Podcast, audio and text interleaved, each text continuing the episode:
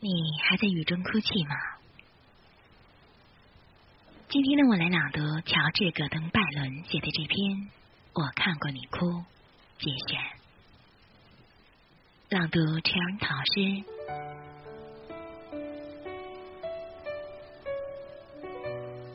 仿佛是乌云从远方的太阳得到浓厚而柔和的色彩，就是冉冉的黄昏的阴影，也不能将它从天空逐开。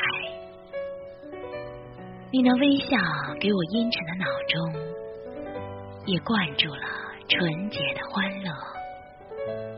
你的荣光留下了光明的一闪，这色太阳。在我心底放射。喜欢百伦的诗吗？别忘了订阅哦。